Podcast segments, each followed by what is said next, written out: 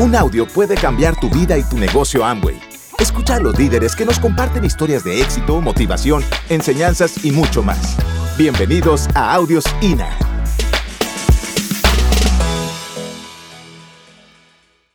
Esta parte del, seminario es contarles un poquito del testimonio. Nosotros hicimos la historia de dónde salieron Sergio y Charo, este, de dónde vienen, para dónde van y así. Bueno, han de saber que pues Sergio y yo nos conocimos bien chiquitos, a los 12 y 13 años de edad.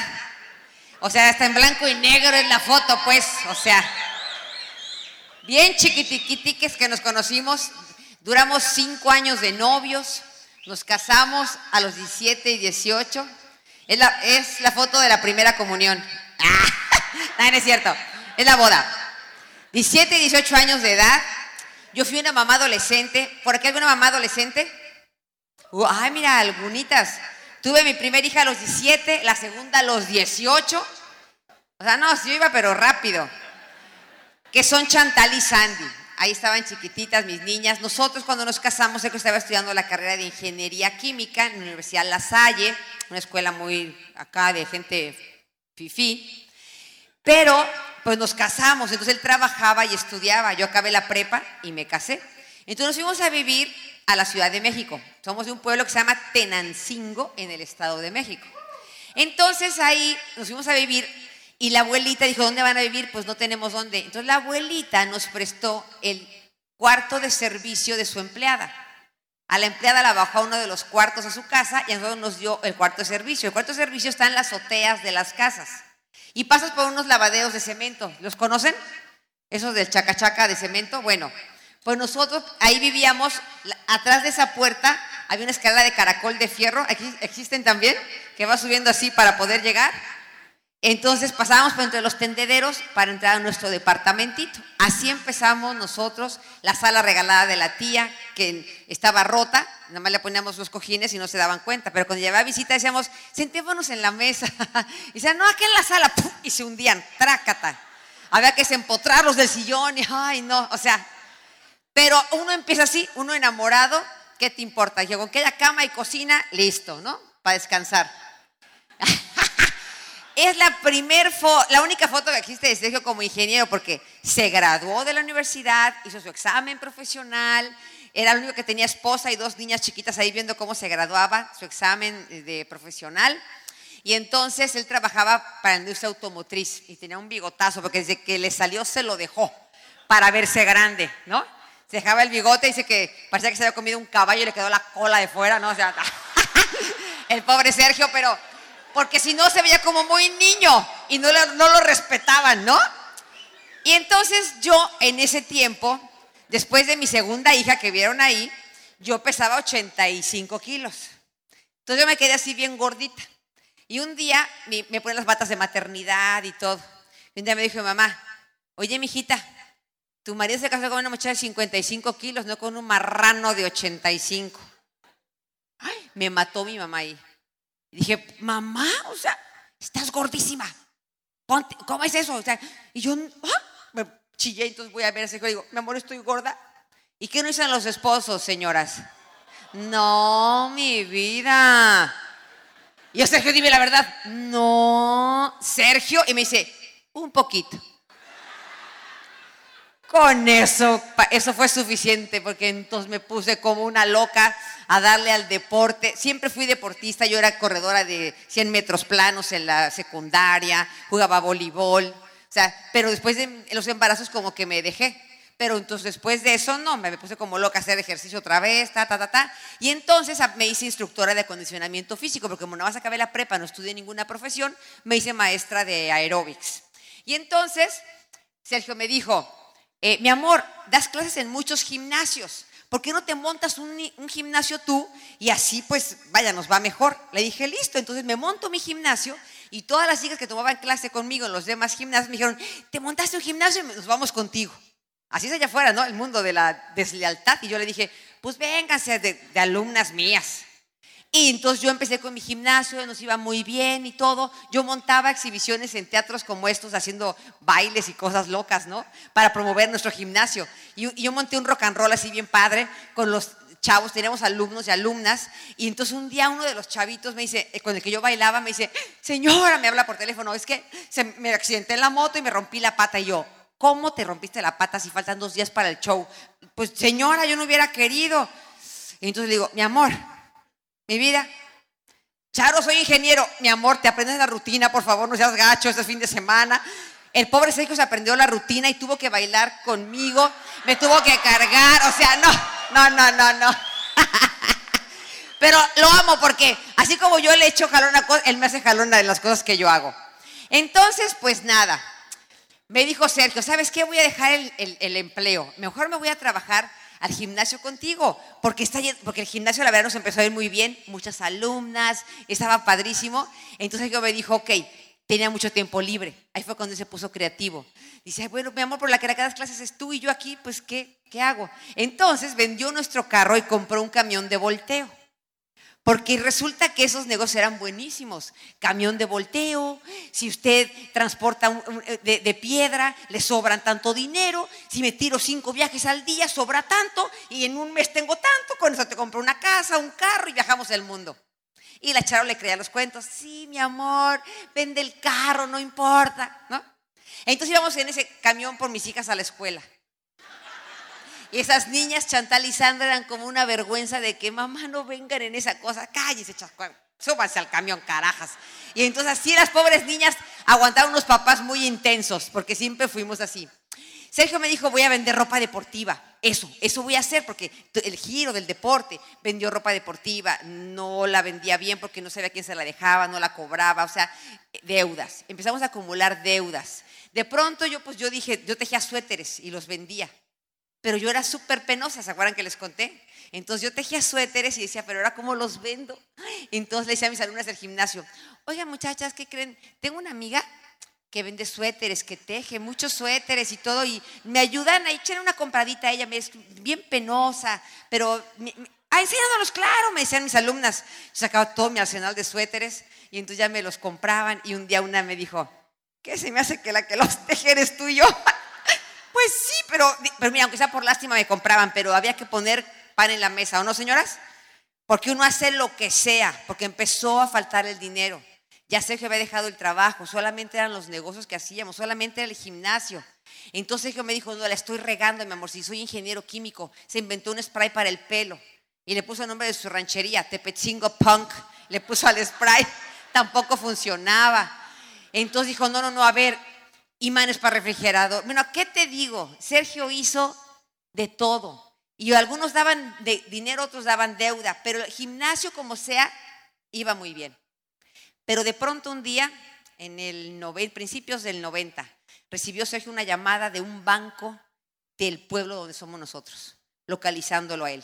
Lo localizan, él contesta, y usted es el hijo de la señora fulana, sí. Ok, nada más para avisarle que su mamá tiene una deuda en el banco enorme que no ha pagado hace meses y que o alguien la paga o vamos a guardar a su mamá tras las rejas. Y entonces Sergio a mí no me, a mí no me dice nada, nada más me dice, mi amor, necesito tu ayuda. ¿Qué pasó? Nos vamos a ir a vivir a Tenancingo. Pero estamos aquí en Querétaro, está muy padre el gimnasio, como sea con todo. Él la vamos llevando. Me dijo, es que necesitamos, necesito ayudar a mamá, se metió en una bronca y yo la quiero ayudar. Le dije, pues ok, siempre hemos hecho jalón para todo. Traspaso mi gimnasio, llegamos al pueblo y Sergio va al banco y pide la deuda, cuánto debe. No me dijo a mí la cantidad y le dijo, quita el nombre de mi madre, ponga el mío, el que le debe el dinero soy yo ahora, dejen tranquila a mi madre, yo voy a pagar. Entonces, imagínate a los 27 años de edad, Sergio se echa una deuda de, no sé, de un dineral, en dólares, porque era una deuda girataria. Entonces de pronto ya veo a Sergio que no duerme, angustias, al médico, la presión alta. O sea, el Sergio se empezó a poner súper malo. Y un día me dijo, mi amor, ya encontré qué vamos a hacer para sacar todo, porque ya teníamos deudas nosotros de lo que hemos hecho de los negocios, más la de la suegra. Y me dice, mi amor, la, porque era un rancho agropecuario. Y me dijo, es que estas flores, mi amor, el manojo cuesta, por decirte algo, 50 dólares. 50 dólares. Mira, manufacturarlo sale como en 10, o sea, de cada manojo sobran 40. Vamos a sembrar 10 hectáreas. Imagínate nomás el dinero que nos vamos a ganar. Y que siempre vendía la leche y también no tenía la vaca, ¿no? O sea, y entonces la Charo le creó todo el cuento, rentamos 10 hectáreas, sembramos esa flor, eso es lo que sembramos. Cuando la gente nos pregunta, ¿qué sembraron? Esa flor. Cuando se empieza a secar, antes que se caigan los pétalos, se corta, cosa que no sabíamos. La dejamos hasta que se hizo así, que es como la veíamos cuando la vendían, pero es alimento de pájaros, cosa que desconocíamos. Entonces cuando llegamos al sembradío, se veía como entre negro y blanco. Esas cosas que se llaman urracas estaban devastando el sembradío, tragándose todo. Mira, el miedo que nos dio. Porque con los zapatos, con los suéteres, corríamos por todos lados espantándolas y nada más se levantaban volando y se iban comiendo más para allá. No, o sea, nos agarró una lloradera, o sea, yo, o sea, Sergio, ¿qué vamos a hacer? O sea, de aquí vamos a sacar para todo. Y, y Sergio, tranquila, yo resuelvo. Ok, pues él va a resolver. Pero entonces ahora no dormía. Ahora peor, el Sergio estaba de verdad estresadísimo. Y entonces soltaron a los perros porque aparece el negocio de Amway en 1990. Eso es mi pueblo, eso es Tenancingo, tiene un Cristo en la montaña.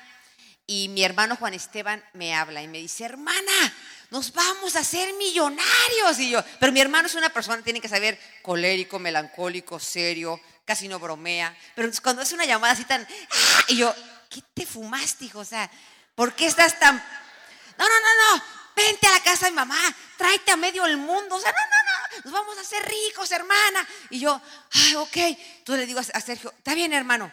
Él me daba carro, me prestaba dinero. Es como mi papá, mi hermano es como mi papá, como el ángel de la guarda, que me daba así dinero para sobrevivir. Entonces le digo, Sergio, tenemos que ir porque Juan se metió no sé qué y que nos vamos a ser ricos y ahora hay que ir. Oigan, sin saber, invitamos a la gente. Llenamos la casa de mi madre, éramos como 30 primos, vecinos, todo. ¿Y cómo los invitamos? Le decíamos, a las 8 en casa de mi mamá. ¿En casa de tu mamá? Sí. ¿Para qué? Para ir a ver una cosa que nos vamos a ser ricos. ¿Ah, ricos de qué? Tú ven. Ah, yo no voy. Mira, yo si me hago rica no me pidas dinero prestado. Bueno, entonces voy. Ok, vamos. Ah, bien profesionales invitando. No. Llenamos la casa, a lo mejor por curiosidad, porque nos vieron tan contentos. Estamos todos ahí, llegamos puntuales y entonces le decimos a mi hermano, ahora dinos de qué se trata. Digo, ya estamos aquí todos juntos, a ver, cuéntanos. No es que yo no soy el que va a contar, espérense, ahorita va a venir alguien de la capital. Eh, nosotros somos de provincia, entonces a la gente de la capital, de la ciudad, le llamamos chilangos a los de la Ciudad de México. Entonces va a venir un chilango a contar. Y hay un chilango. A ver, pues vamos a esperar que venga el chilango. Donde aparece el chilango este. 22 años, modelo de ropa interior, estudiando la carrera de admisión de empresas y entonces entra por ahí con un jeans así bien atacado, camisa desabrochada, pelo en el pecho, vaselina en el cabello y entonces entra ahí así todo así, ¿no? No, hombre, y mis primas que estaban ahí todas, ¡Ah! ¿de dónde sacaron este estuchito? Y, no, está, está todo el mundo comiéndonos al niño, entonces el niño llega, entonces, pues, hola, pues, buenas tardes todos, pues déjame platicarles un proyecto padrísimo. Y pues nosotros como, ay, este escuincle baboso, ¿no? Porque mi prima lo llevó a fuerza. Mi prima era modelo, igual, cantante de, corista de un cantante que se llama Luis Miguel. Y entonces se conocieron ahí del mundo del espectáculo. Entonces, cuando el chavo le dio el plan a mi prima, mi prima, pues le gustó el muchacho y le dijo, claro que entró mi vida, ¿no? Entonces, mi prima se firmó por eso. Y entonces después mi hermano cayó por accidente en casa de mi tía el día que estaba dando el plan el muchacho, que no llegó ningún invitado para mi prima más que mi hermano que ni estaba invitado. Mira cómo llegó el negocio a nuestra vida. Y entonces mi hermano se espera ese segundo plan que da el niño. El primer plan se lo dio a mi prima, el segundo a mi hermano y el tercero a 30 víboras que estábamos ahí sentadas. No. El niño empieza a dar el plan, empieza a sudar, no tenía borrador, entonces con la manita borraba el, el plumón pero estaba sudando, entonces se limpiaba el sudor. No, se empezó a batir todo, todos riéndonos, porque en una de esas el chavo ya está tan nervioso que no salen los experimentos, se queda viendo el pizarrón, dando el plan y empieza a dibujar los círculos. Este eres tú que invitas a seis, cada uno a cuatro, cada uno a dos, te calificas diamante y con eso puedes pagar tus deudas. Y el Sergio, que estaba por ahí en medio, se para y dice, yo quiero entrar. Entonces yo lo jalo y le digo, cálmate, ¿a qué? ¿Te metes a todo? Cálmate. No. Pobrecito de mi marido. Y yo mis primas, ay, perdón, mi marido, disculpen. No. Pero ¿sabes qué es lo más hermoso? Que el muchacho hizo lo correcto. Cuando Sergio se paró, él paró el plan ahí.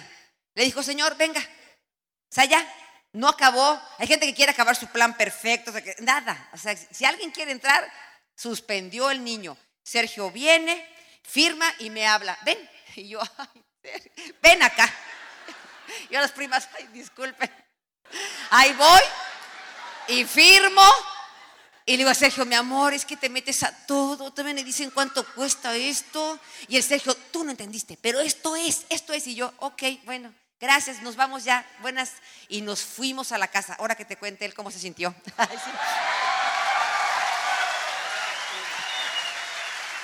Bueno, Está re buena nuestra historia, ¿verdad? Pero la cuenta más bonita Charo, ¿a poco no? Un aplauso para Charo, que la cuenta muy bonito, muy bonito. Bueno, pues resulta, resulta que eso era el, año 1990 y yo no sabía que yo uno de los talentos que yo tenía o que tengo en la vida era endeudarme.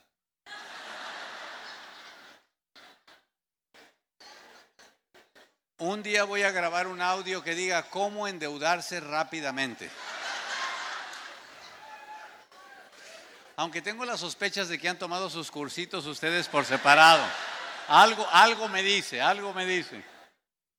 Oye muchachos, 27 años de edad, en México, hace 30 años, 140 mil dólares en deuda. Hace 30 años.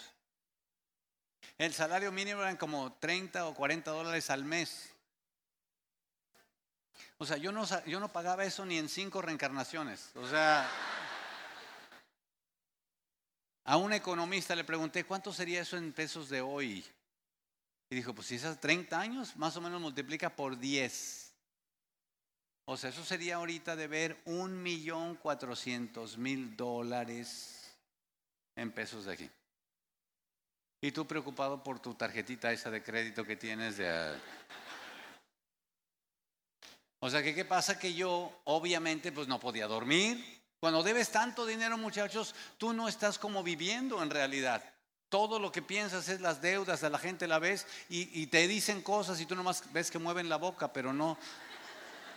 Tu mente está en otro lado. Los cobradores no paran. Me acuerdo que llegaba por correo anuncios, decía recordatorio. Ellos creen que a ti se te olvidó. O sea, recordatorio. Como si se te fuera a olvidar. Primer aviso. Pero llegaban de muchos, ¿no? De todo lo que yo debía. Y luego le empiezan a subir el color. Luego el papel ya no es blanco, ya es como amarillo. Tercer aviso. Y luego el papel ya es rojo. Un día llegó un papel rojo que decía, último aviso. Yo dije, vaya, es el último, ya no lo veo nada.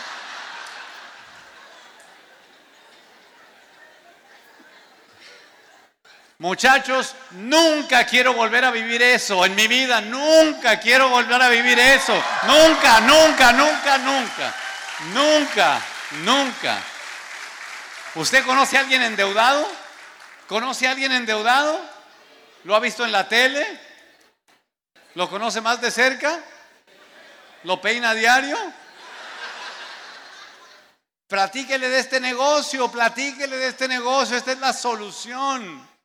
Yo vi el plan ese día, era un como show, el numerito eso de lo que estaba pasando ahí. Y de pronto el niño dice, el que llega a diamante paga sus deudas. No. O sea, yo no vi todo lo demás. Yo me paré y dije, yo quiero entrar. El corazón me latía. Y Charo dijo, ¿quieres entrar a qué? Siéntate, por favor. Él me dijo, venga al frente. Me dio una caja blanca con letras azules que decía Amway afuera. Yo dije, para entrar, Para entrar, para entrar hace falta una caja, deme una caja, le dije, pero deme una de esas de diamante. Porque dijo, diamante paga deudas, no vaya a ser que me dé de otra. Me cobró la entrada, Charo firmó, nos fuimos a la casa, la familia se fue, nadie más entró. Y yo llegando a la casa, de pronto dije, ¿a qué me habré metido?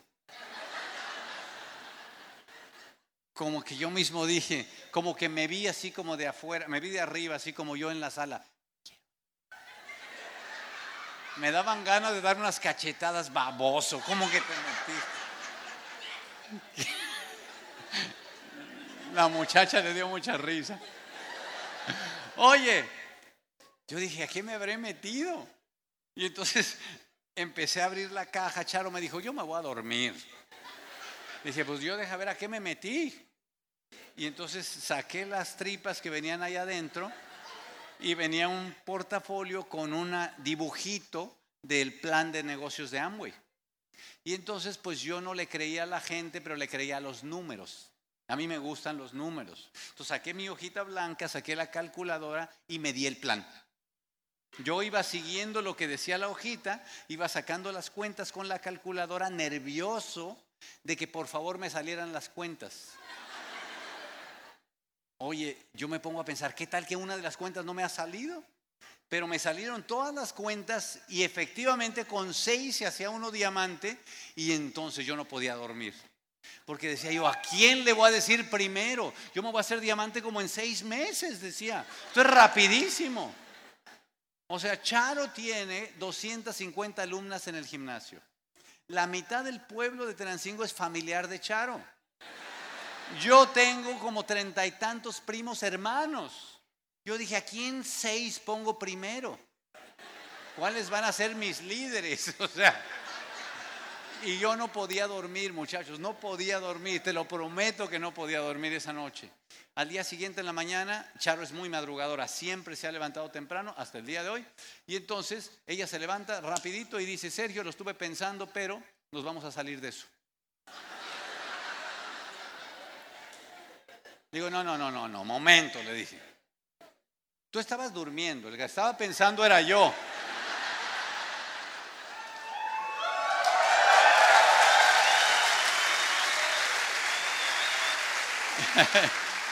Y ahí me di cuenta, ahí me di cuenta de un principio que yo no sabía. El principio es este.